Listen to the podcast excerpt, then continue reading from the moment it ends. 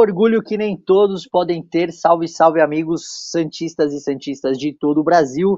Meu nome é Iago Rudá. Estou é, aqui para falar com vocês sobre a vitória, importante vitória do Peixe no Campeonato Paulista, diante do São Paulo, Santos 1, São Paulo 0 no Morumbi. O Santos, meus amigos, depois de três anos de ausência, está de volta às quartas de final do Campeonato Paulista. O Peixe chegou aos 19 pontos no Paulistão e, com cinco rodadas de antecedência, garantiu a classificação no Grupo A para a fase mata-mata do Paulistão. Comigo, para falar desse clássico e também da sequência do Peixe no Paulistão, a Isabel Nascimento, a maior e melhor youtuber santista de todos os tempos. Seja bem-vinda, Bel, é, para a gente falar sobre, sobre esse clássico.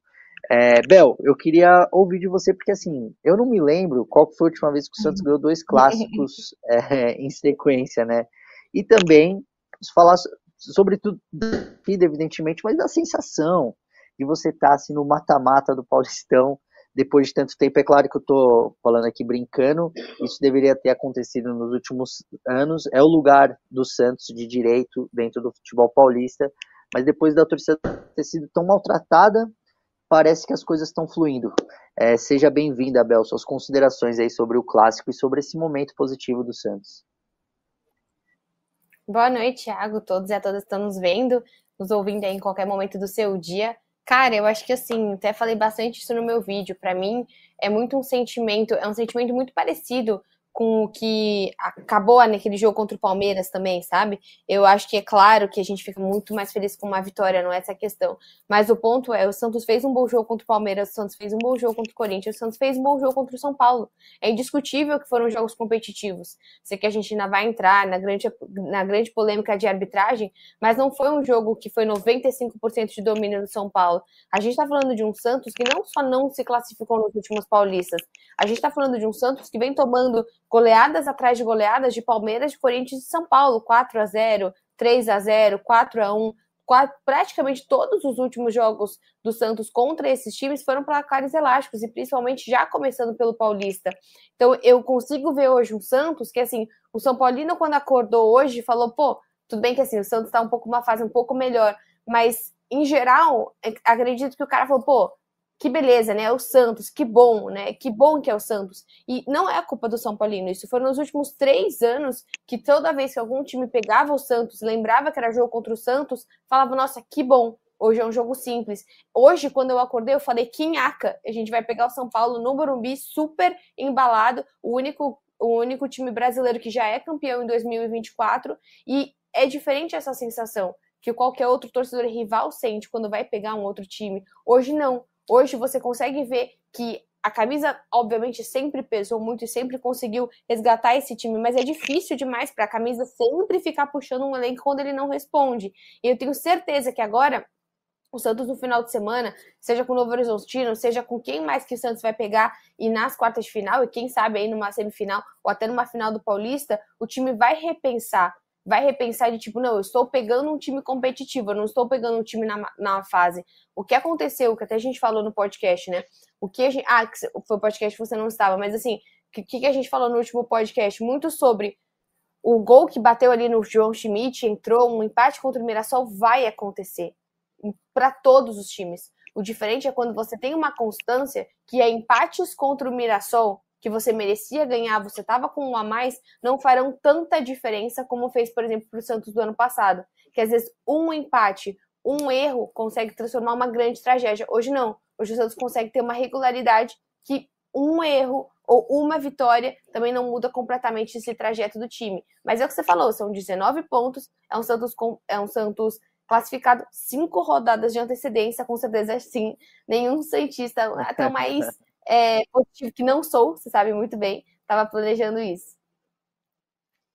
Boa, Bel. É, é, Bel, eu concordo com você. Acho que assim, muito legal a gente ver o Santos passando por essa reformulação, só que foi muito rápida, né? Porque os, o, o Galo, o Carilho, eles trazem 14 reforços nessa, nessa intertemporada. É, a gente está no dia 14 de fevereiro, o Santos já está classificado com antecedência no Campeonato Paulista. É um trabalho muito bom que está sendo feito, assim, a gente fica muito feliz de ver o Santos é, realmente entregue em boas mãos, podendo disputar é, o mata-mata do Paulistão, e aí a gente vai ter cinco rodadas para ver, é, para o Carille fazer os últimos testes, rodar o elenco, né, dar chance de todo mundo jogar, para aí sim se preparar é, para a fase final. Mas voltando ainda para o jogo, Bel, é, assim, a gente vai falar sobre a Edna, sobre a arbitragem, porque são dois lances capitais. O, pênalti, o, pênalti para o Santos e o gol no lado do São Paulo. Mas, mas eu queria assim, falar sobre a postura tática do Santos no primeiro tempo. É, perdão, na partida, né? No primeiro tempo, o Santos era vi ali com. Eu não gostei muito do primeiro tempo do Santos. Acho que o São Paulo marcou bem o João Schmidt. O Santos teve muita dificuldade para sair com a bola. Mas no segundo tempo, me parece que o Santos teve ali a cara do Carilha, assim, soube sofrer. Uhum. Tipo assim, soube jogar o jogo, depois que fez 1 a 0 cozinhou o São Paulo. É claro que tomou uma pressão no fim, o que é totalmente normal. São Paulo estava jogando em casa com mais de 40 mil pessoas no estádio no Morumbi, mas eu, eu achei uma boa partida do Santos. Assim, o Santos soube sofrer. Parece que era exatamente isso que estava faltando nos últimos anos. Você concorda comigo, Bel? Sim, com certeza. Eu acho que é uma organização e não só soube sofrer, mas no sentido de ser organizado também. As chances. Hoje eu vejo alguns pontos interessantes do ataque do Santos, né? O Guilherme, eu acho que ele ainda pode render muito mais, mas é um cara muito efetivo, é um cara que se pega a bola, não fica naquela passinho que a gente se irritava no passado. Muito do Soteudo, toca pro Soteudo, toca pro Lucas Lima, toquinho, toquinho. Não, cara, o Guilherme, o Guilherme vai, ele vai pra frente, ele chuta quase tudo que vai no pé dele, ele tenta, ele arrisca, ele vai. Então, o Santos, que pelas poucas bolas que tem, consegue tirar algo do São Paulo e foi assim que conseguiu o seu pênalti. Então, eu vejo muito um, um Santos que, assim, o, o, João Paulo basicamente não trabalhou no tempo. A gente não tá falando, claro que o João Paulo trabalhou o primeiro tempo, mas assim, é, não foi um jogo do João Paulo. É quem foi o melhor em campo? Foi o Pituca? Foi o, foi o Gil? Foi o próprio Morelos? Não é simplesmente quem foi o melhor em campo. Nossa, foi o João Paulo, ou foi o Gil, ou foi o Joaquim. Não, você vê um Santos conseguindo variar até num clássico fora de casa, pensando se o melhor em campo pode ter sido alguém no meio de campo ou do ataque. Então, acho que essa é a grande diferença. Hoje eu vejo um Santos um pouco mais calmo. Nós falamos já isso outras vezes, né? Você ter jogadores como o próprio Gil no time do Santos não é simplesmente uma aquisição de qualidade técnica é um Gil que vai olhar para o estádio do Morumbi lotado e falar um abraço. Já enfrentei isso aqui inúmeras vezes, já ganhei aqui, já perdi aqui, já joguei final aqui. Nada abala um jogador como com a experiência do Gil, do próprio Juliano também, né, do próprio Otero. São jogadores que, que, assim, é, a diferença é que o Santos buscou jogadores mais experientes e nos últimos anos o Santos estava buscando mais promessas. Isso também faz sentido e o misto é interessante. Mas eu sempre bato na tecla do Daniel Ruiz, né? Que podia ser um cara super importante para o Santos, driblador e tal. Mas a gente viu que nos últimos três anos o Santos estava muito mais precisando de psicológico mais forte, jogador mais organizado, conseguir jogar no Allianz, no Morumbi, um jogador que se porte com uma consistência. E isso um Santos que talvez por algum tempo buscou esse futebol mais bonito e talvez não buscou a regularidade. E agora é diferente. Então, assim, com certeza, eu vejo um Santos que sabe sofrer, mas não porque sabe sofrer, tira a bola e se desespera, mas porque é mais organizado e mais calmo. Boa, Bel. Bem, eu, eu escrevi análise do Santos, é um, é um texto que a gente tem aqui no GE, para todos os clubes que vai sempre depois das partidas, né? Vai ser publicado amanhã cedo, mas eu escrevi mais ou menos isso, assim, também, que eu acho que assim, o Santos soube sofrer, a postura foi boa, dentro de campo você vai falar, pô, o Santos está fazendo um futebol de encher os olhos? Não, não tá. Mas o Santos está conseguindo aquilo que ele se propõe, que é ganhar os jogos, e ganhar os jogos importantes. E aí você fala isso, ah, empatou com o Mirassol, mas tudo bem, aquele foi o jogo que o cara estava fazendo o teste. Ganhou do Corinthians na Vila, ganhou do São Paulo no Morumbi, é, o Santos está tá se mostrando forte, como a gente imaginava, como a gente queria que fosse, né? Uhum. É, mas, Bel, passando para o próximo assunto, é, eu queria ouvir a sua interpretação do lance do pênalti. É, o Otero é derrubado dentro da área, pelo, salvo engano, pelo Wellington Rato, é, e o, a árbitra, né, a Edna, marca o pênalti. Teve torcedor do São Paulo que concordou com ela, teve torcedor do São Paulo que não concordou. Assim como teve torcedor do Santos que não viu o pênalti e teve torcedor do Santos que viu um pênalti claro na jogada. Para você, foi ou não foi pênalti ali é, naquela jogadinha no segundo tempo? Olha, eu acho que das três possíveis polêmicas, é considerando que é um jogo de um pênalti, um impedimento e uma bola na mão, acredito que o pênalti seja um pouco menor. Assim, na minha visão, foi pênalti, não sei na sua, então você também vai falar, porque a gente tá aqui na mesa para colocar a, a cara aí, mas eu acho que eu vejo um lance de pênalti ali, acho que diferente de outras vezes que você fala, poxa, mas será? Será que foi? Será que não foi? Diferente da própria bola na mão. Que daí eu acho que é um, um, um realmente acho que é um lance mais polêmico pra gente entender, porque a bola na mão é sempre confuso se tava no corpo, se não tava, se bateu primeiro na perna, se bateu primeiro na mão, acredito que seja bem mais discutível. Mas o pênalti eu acredito que foi sim. Pô, Bel, eu não achei pênalti, sabia? É, mas assim, é um lance interpretativo. É, tipo assim, não é, tipo assim, sei lá, não é que eu tô falando assim para você, pô, Bel, não foi pênalti, não é que eu tô cravando isso. Assim. Se eu fosse o árbitro, eu não daria pênalti, porque na minha interpretação da jogada, é, o Wellington, o Rato, ele dá o carrinho antes, é, e, o, e ele não pega na bola, e o Otero, ele meio que parece que ele tenta fazer o movimento de ganhar o espaço com o corpo. E nisso, o Otero que encosta no Rato. É, não estou falando que tenha sido falta do Otero, mas eu acho que assim, o, o Wellington Rato se precipitou é, e ele criou a possibilidade do pênalti. Assim. Eu, não, eu não marcaria pênalti na jogada, mas eu entendo perfeitamente a Edna marcar, porque é um carrinho é, dentro da área, a bola já tinha ido, o Wellington Rato nem na bola pegou, e é inegável que ele encosta no. que, que existe o contato entre os dois, mas é, lendo a jogada, eu não daria pênalti por conta de. Assim como eu também não daria o pênalti é, em cima do Soteudo é, no clássico contra o Corinthians no segundo turno, porque é um lance meio parecido. Tipo, o defensor chega primeiro, o atacante encosta depois e, e aí tem a falta. É, teve contato, claro, mas eu não daria pênalti. Agora, a bola na mão, que é o gol do São Paulo, quase nos acréscimos do segundo tempo, aí eu já acho que, é, eu discordo até um pouquinho de você, eu já acho que é um fato é, de que esse gol teria que ser anulado. Esse, para mim, já nem é um lance interpretativo. Sim. É, o Joaquim fura a bola é, e o jogador de São Paulo, que eu não me lembro agora quem foi, se, se você até puder me ajudar, porque eu não lembro quem foi.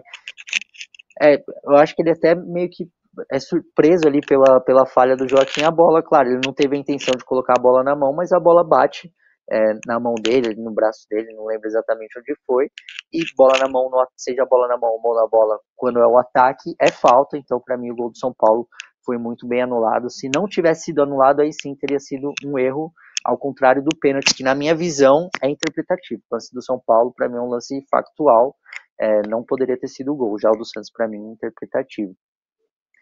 É, e, e, Bel, e aproveitando o ganchinho, o finzinho de jogo do Santos foi complicado, né? Embalando nessa questão do cansaço do Santos, porque eu vejo um Santos que ainda se entrega muito, tem as suas peças mais experientes. Então, se por um lado a gente tem um Santos mais calmo, um Santos com psicológico mais tranquilo, você tem um Santos que vai se cansar mais, porque é um Santos de 30, 30 e poucos anos, não é mais aquele Santos de no máximo 20 anos. Então, essa é uma das grandes diferenças desse Santos. Vejo que nos últimos, nos últimos jogos o Santos decaiu muito logo para o segundo tempo. Né? Muitas vezes o Santos decaindo demais para o segundo tempo. E nesse último jogo, assim como o Iago estava falando, no finalzinho do, do, do, clássico contra o Corinthians e no finalzinho também do clássico contra o São Paulo, já é um Santos que se cansa mais no final da partida, o que já é um pouco melhor. Eu tava, você caiu, Iago, deu uma travada quando sabia se era eu, você, eu, você, você e eu. Aí me avisaram que era eu e eu tava enrolando um pouco, um pouquinho só, mas em outras partes também é, concluindo assim a, a, a linha do seu pensamento, muito no sentido que eu vejo um Santos que vem cansando também. É um Santos que vem é, sentindo mais dificuldade no segundo tempo. Não foi o que aconteceu no jogo contra o São Paulo. O jogo contra o São Paulo melhorou no segundo tempo, mas principalmente no final da partida. Eu não sei se você estava ouvindo o que eu estava falando, é se você concorda ou não, mas que eu acho que são os dois lados da experiência. Você tem um time que ele é mais experiente e mais calmo, mas o fato de você ter um time com, a, com essa média de 30 anos, você tem um time também que vai se cansar mais rápido. Você não vai conseguir um Gil atuando com a mesma com a mesma intensidade todo o jogo, um próprio Otero, você vai ter o próprio Casares que lesionou, então assim, acho que eu tava falando mais ou menos nisso aí, mas pode continuar a sua linha de pensamento. Assim como o Santos tem caído de rendimento no segundo tempo, eu também caí aqui, Bel. Peço desculpa pro pessoal, eu também não sabia se tinha sido eu ou se tinha sido você, Bel. Perdão, é... acontece, né, quando a gente tá fazendo esse tipo de live. Mas enfim, é ele tem que fazer. É, a questão física é importante, ele tem falado muito sobre isso em todas as coletivas. É, o cara ele tem o costume de dizer assim que os treinos do Santos é, praticamente são vídeos é, e fazer ali um, um treino fantasma, né? que é quando vocês os caras em campo simulam um time que o, o time adversário, é, mas não é um treino de alta intensidade. A partir da próxima rodada, da nona, da nona rodada até o fim do Campeonato Paulista, com um intervalo ali, acho que das quartas para semi ou da semi para final, o Santos cheias para trabalhar. E aí na Série B, a maioria das semanas são cheias também, lembrando que o Santos pode ter no máximo nessa temporada 54 jogos no ano, porque é, por conta da não classificação para a Copa do Brasil e da não classificação, evidentemente, para a Copa Sul-Americana ou para a Copa Libertadores, já que foi rebaixado. Só que a partir de agora, o Fábio Carilli passa a ter é, a partir de agora não, a partir da próxima rodada, né? Porque o Santos joga já no domingo, é, no próximo domingo. O Fábio Carilli passa a ter tempo. E aí, Bel, como o Santos está classificado com antecedência, restam quatro jogos, que é o Novo Horizontino, o Guarani. É... Me fugiu da cabeça agora os dois últimos jogos do Santos na fase de grupos, mas assim, o, o fato é que o Santos está classificado. Como o grupo A o Ituano tem cinco pontos, a Portuguesa tem três, o Santander tem, tem, também tem três, o Santos não está nem brigando pela segunda colocação. Então o Santos já está classificado e muito provavelmente, assim, mas muito, muito mesmo, o Santos está classificado em primeiro.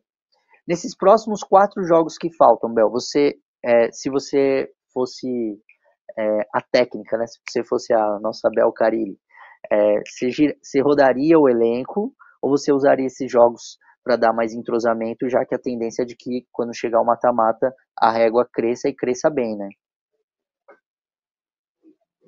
Olha, Iago, eu acho que vai depender muito da partida. Né? Acho que assim, por exemplo, assim, a gente vai, vai jogar na Vila Belmiro, tem jogos, pelo menos não tem mais clássicos, né? Então acho que também não tem uma obrigação do Carilli, porque um clássico sempre é um jogo à parte. A gente sabe que, por exemplo, o Santos estava com esse tabu, né? Nem se é um tabu assim de três anos sem, sem ganhar no Morumbi, que eu nem acredito que seja um grande tabu, porque jogar no Morumbi é realmente algo muito difícil. Então, o Santos até que o tabu é que o Santos estava contra o Palmeiras ano passado. É um tabu gigantesco. Mas eu vejo muito como o Carilli vai ter que usar a sua estratégia, né? Talvez na Vila Belmiro conseguir ganhar os jogos, depois fazer algumas alterações, ir com força máxima no Santos jogando no Morumbi. O Santos vai, vai ter sua, sua partida como mandante no Morumbi, e aí sim, eu acho que você está trazendo um jogo para São Paulo, você está trazendo um jogo, provavelmente um ticket médio mais alto, e aí você consegue também jogar com o futebol que ele é também a base de um entretenimento.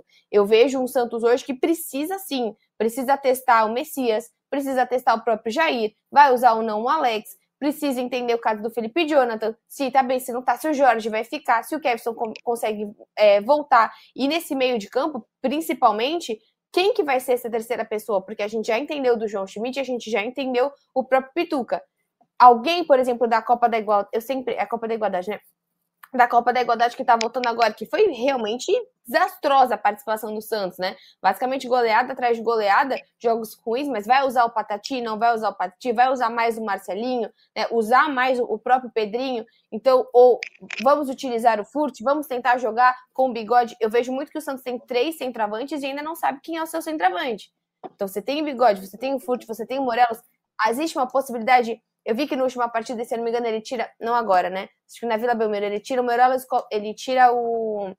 O Casares e coloca o Morelos. Você termina o jogo ali jogando com o bigode e com o Morelos. Vai ser assim?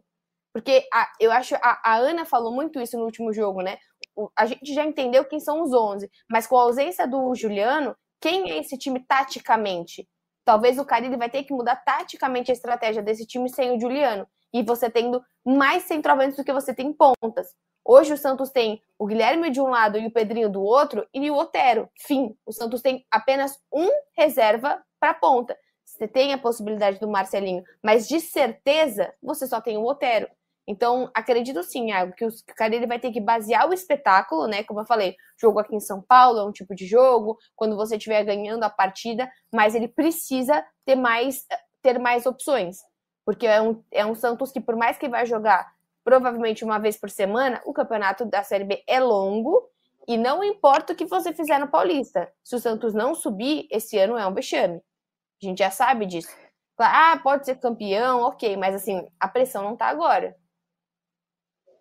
É verdade, assim. Evidentemente, o, o foco do Santos na temporada é a Série B, não tem discussão. É, mas enquanto a Série B não começa, é, melhor para o Santos é jogar a Vera o Campeonato Paulista. O Santos está fazendo isso.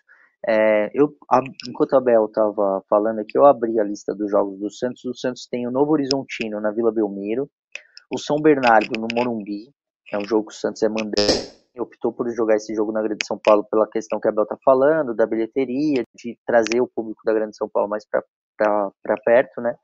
O Red Bull Bragantino fora de casa e aí o Santos fecha a fase de grupos contra a Inter de Limeira na Vila Belmiro. São três jogos como mandante, um deles vai ser no e outro jogo fora de casa, ou seja, condições ideais para o Fábio Carilli, assim, fazer o que ele tiver que fazer é, daqui para frente, porque não tem mais clássico, é, o jogo mais difícil é contra o Red Bull Bragantino, que ainda vai ser fora, é, o Carilli tem oportunidade aí de dar esses minutos para Messias, é, Tomás Rincon é um jogador importante dentro do Santos que não, ele tá entrando só no fim.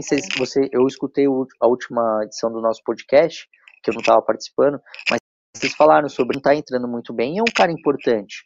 É, Nonato precisa Nonato, se encontrar também. É, Marcelinho é um cara que pode ser importante para o Santos também. O próprio Pedrinho, o que na minha opinião hoje também. também né? É, o Casares. É, um problema na, na panturrilha, né? É, ele deve voltar em breve, a gente ainda não sabe quando ele volta, mas possivelmente ali para o jogo contra o São Bernardo, no Morumbi, mas é um cara que tem que estar tá entrosado, porque vai ser um jogador muito importante para o Santos nessa reta final.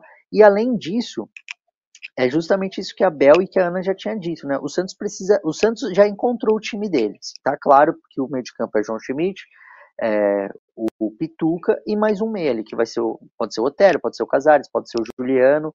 É, no, no ataque é o muito provavelmente o time ideal seja Morelos e Guilherme. A defesa tá, tá feita já, né? Felipe Jonathan, é, da direita para esquerda, né? Aderlan, Gil, Joaquim, Felipe Jonathan. Hoje jogou o Rainer, que está improvisado na esquerda, mas ele é destro. A defesa tá é, tá feita. Mas assim, o Santos também precisa encontrar alternativas táticas, né? E o Fábio Carilli vai ter tempo e ninguém mais vai ter o tempo que ele tem para ajustar, porque por mais que Palmeiras e São Paulo devam se classificar também nas próximas rodadas para o mata-mata do Paulistão, esses clubes têm outros compromissos na temporada que o Santos não tem. É, o Red Bull Bragantino também já está. É, eu não sei quando terminou o jogo do Red Bull Bragantino contra a Ponte Preta, porque a gente estava gravando aqui quando que quando a gente começou a gravar eles estavam jogando, mas é um time também que se classificar em breve. E o Santos está tá numa posição muito melhor do que eles em termos de planejamento. 1 a 0. 1 a 0.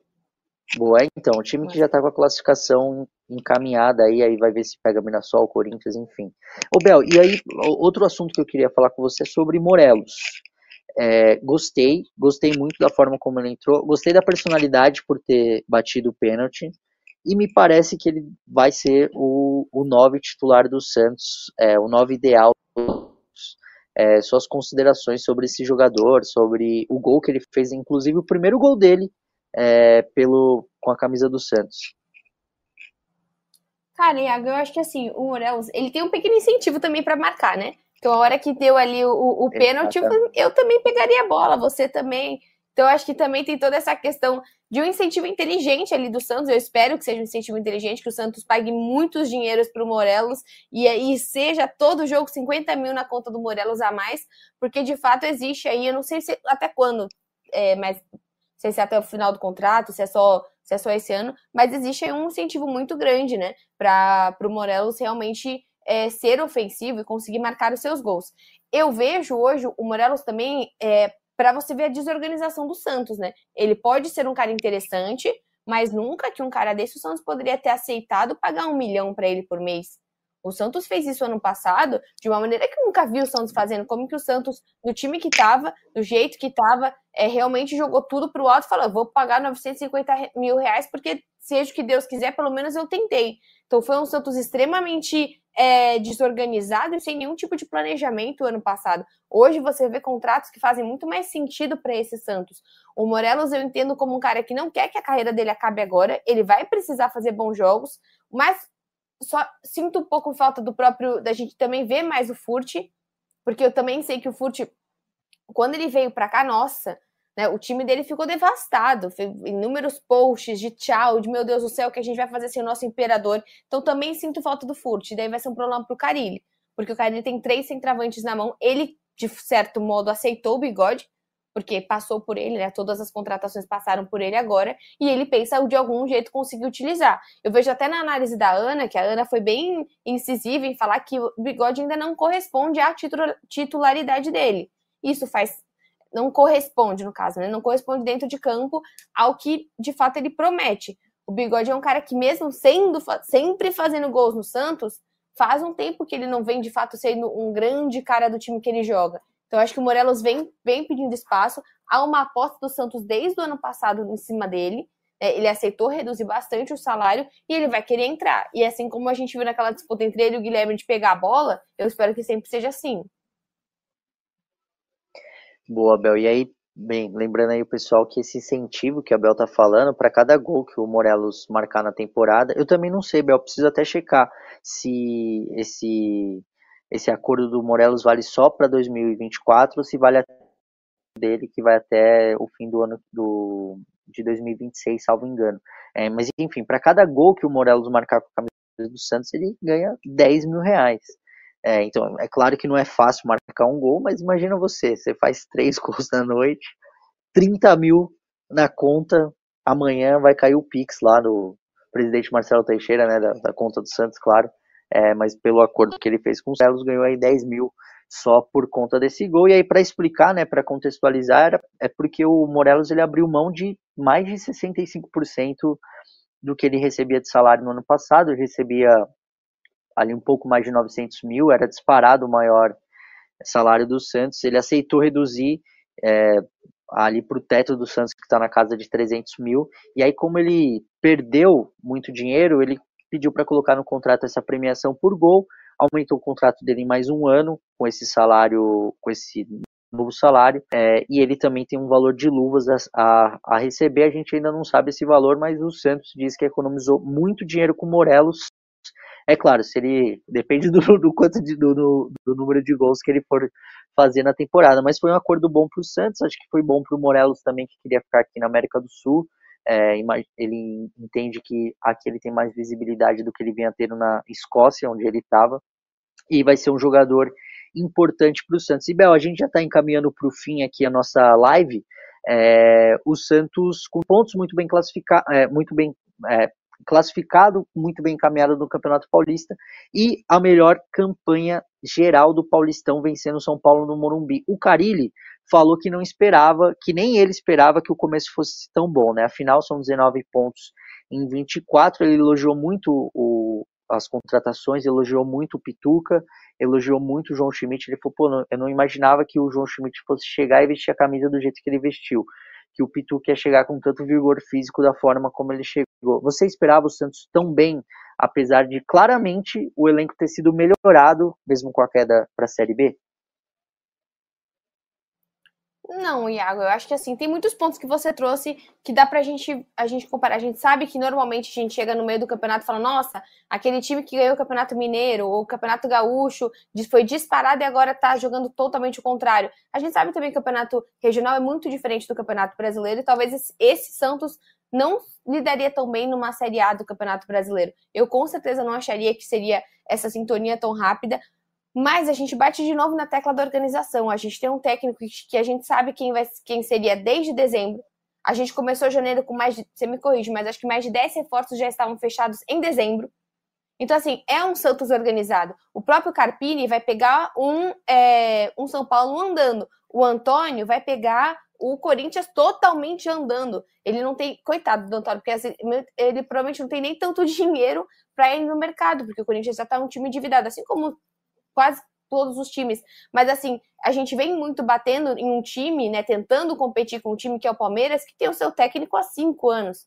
Então é muito diferente quando você tem uma organização de você ter, de fato, o Galo, o próprio Galo, ele continuou no Santos. Então já é um cara que vinha da gestão passada e, e, permaneceu no Santos. Você tem uma continuidade de trabalho que o Santos não tinha há muito tempo. Né? Eu vi um, uma arte esses dias que, pô, tinha o Abel Ferreira nos últimos 3, 4 anos e o Santos com 13 técnicos. É difícil você ter uma sequência. Você vê um Bustos indo embora reclamando de contratação. O próprio Carilli agora reclamou que quando ele veio em 2021 ele pediu diversos jogadores e não chegaram.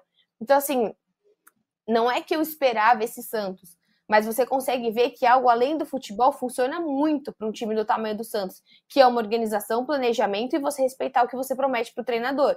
Então não adianta o Santos fazer essa proposta para o Morelos e não pagar. Não adianta o Santos fazer o que fez com o Bustos e aí colocar todo o peso no cara numa derrota vexatória para um Deportivo Tátira, sendo que tudo que foi combinado não foi acertado com ele também. Então eu vejo pelo menos um pouco mais de um Santos transparente. Né? O próprio Marcelo Teixeira é diferente. O cara, eu fui lá no, no jogo da Vila Belmiro, assim, ele passa ali, ele passou ali pelos camarotes, ele vai passando, ele vai falando com todo mundo, ele tem esse lado político que a torcida também gosta, de estar tá presente, de estar tá ali. Você sabe que ele tá, ele faz, ele, ele faz você, não, vamos falar? Ele se faz presente. Então isso também é muito diferente para o torcedor santista. Ver um cara de, de estádio, ver um cara de, arqui, de arquibancada, ver um cara que de fato está sofrendo ali, passando pelo, por todos os camarotes, né? Toda vez, o Galo tá sempre lá embaixo, o Léo tá sempre lá embaixo. Então talvez seja uma gestão um pouco mais próxima desse torcedor que parece muito, né? E, e mostra na prática se importar mais. Boa, Bel. Muito, eu concordo plenamente com você. Acho que o trabalho está sendo muito bem feito, tanto pela gestão do Marcelo Teixeira, é, do Galo, do Léo ali no CTR Pelé, como o trabalho, principalmente o trabalho do Fábio Carilli, que tá, ele devolveu o brilho ao Santos, assim, ele devolveu confiança, devolveu a, a camisa do Santos. Parece que ele devolveu a camisa do Santos, assim, de quando o adversário olha e fala, poxa, estou enfrentando o Santos, é melhor eu pensar duas vezes antes de fazer ter determinadas ações.